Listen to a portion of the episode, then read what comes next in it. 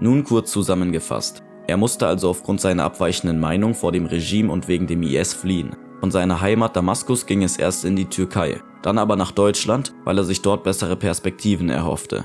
Auf die Fragen, ob es anfangs in Deutschland besser oder schlechter als in der Türkei war und wie seine Ankunft ablief, antwortete er folgendermaßen. Eigentlich war schlechter mit meiner Situation, das war Unglück für mich. Bin ich hierher gekommen und obwohl ich die Sprache konnte, habe ich einen Asylantrag gestellt. Ja, aber in zwei Monaten, das war die Antwort so schnell, dass ich kein Asylrecht hier in Deutschland. Ich kann das nicht, weil ich finde, Abdrücke in Ungarn habe. Obwohl wir waren hier sechs Personen, wir sind zusammen hierher gekommen und die alle haben Fingerabdrücke in Ungarn. Wir haben hier sofort die Aufenthaltsgenehmigung bekommen für drei Jahre und die zwei nicht. Und das war für mich sehr komisch und ich habe Widerspruch eingelegt, aber hat das nicht geklappt und das war sehr kompliziert und dann 14 Tage danach habe ich noch eine Bescheid bekommen, ich muss sofort nach Ungarn gehen. Das war eine schwierige Phase und hier hatte ich keine Freunde, keine Bekannten. Aber damals gab es einen Fotograf und ich habe mit ihm gesprochen. Dann er hat mir gesagt, ja, schick mir die Papiere, was du bekommen hast von dem Gericht. Und dann er hat geschaut und er hat mir gesagt, oh, es ist sehr gefährlich jetzt. Wenn die Polizei dich fassen jetzt in, auf der Straße oder so, dann sie nehmen dich und dann die bringen dich in eine Unterkunft und dann vielleicht sie schicken dich nach Ungarn. Und ich habe gesagt, ja, was ist? Und dann er hat mir gesagt, Kirchenasyl. Ich musste in Kirchenasyl sechs Monate in die Kirche bleiben, obwohl ich nichts gemacht habe. Ich musste nicht rausgehen. Aber das war wie ein Gefängnis. Es gibt Internet, es gibt Leute, die neben dir sitzen, sie versuchen dir zu helfen. Also nette Leute, aber es ist traurig für mich. Ich habe immer gedacht, also ich war in Syrien und ich kämpfe für meine Freiheit und dann bin ich hierher gekommen und bin ich im Gefängnis. Das ist wie ein Gefängnis. Das war schwierig. Das war für sechs Monate. Es ist sehr hart. Ich musste in einem Ort bleiben. Seine Ankunft scheint also tatsächlich eher chaotisch abgelaufen zu sein. Selbiges gilt für das Bekommen der Aufenthaltsgenehmigung, welche in seinem Fall recht willkürlich vergeben wurde. Um nicht direkt wieder nach Ungarn geschickt zu werden, ging Amar auf den Rat eines Bekannten zum Kirchenasyl, wo er sich allerdings wie in einem Gefängnis fühlte, weil er dort sechs Monate bleiben musste und nicht hinaus durfte.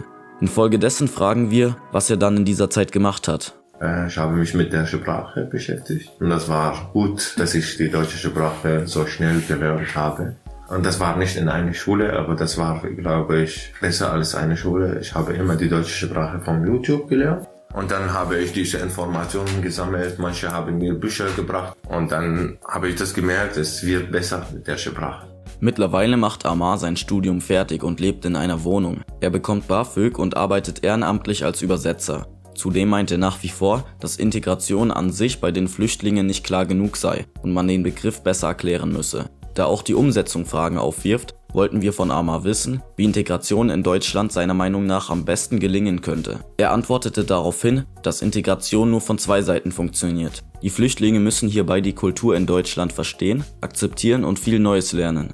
Die Deutschen sollen seiner Meinung nach behilflich sein, indem sie Vorurteile zurückstellen und sich auch ein wenig über die Kulturen der Flüchtlinge schlau machen, um beispielsweise zu verstehen, warum Frauen in seiner Heimat Kopftücher tragen. Dazu sagt er nämlich, dass Frauen in seiner Kultur einen anderen Stellenwert haben und dass es da keine Gleichberechtigung zwischen Frau und Mann gibt wie in Deutschland, allerdings würden Frauen in seiner Heimat mit mehr Respekt behandelt werden. Zusammengefasst findet er also, dass sich die Flüchtlinge an Deutschland anpassen und die Kultur akzeptieren sollen, während die Deutschen sich informieren sollen, um Vorurteile loszuwerden.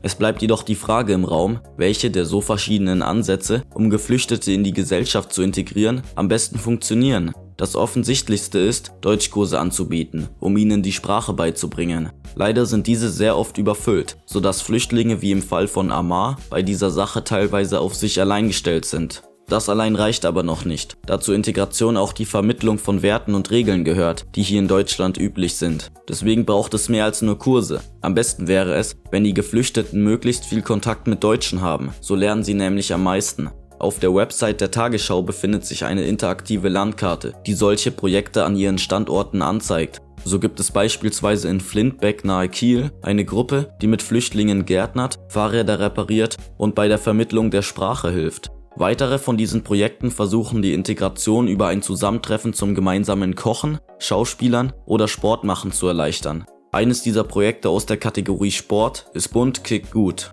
So nennt sich eine einzigartige Straßenfußballliga. Sie wurde speziell für Kinder und Jugendliche ins Leben gerufen.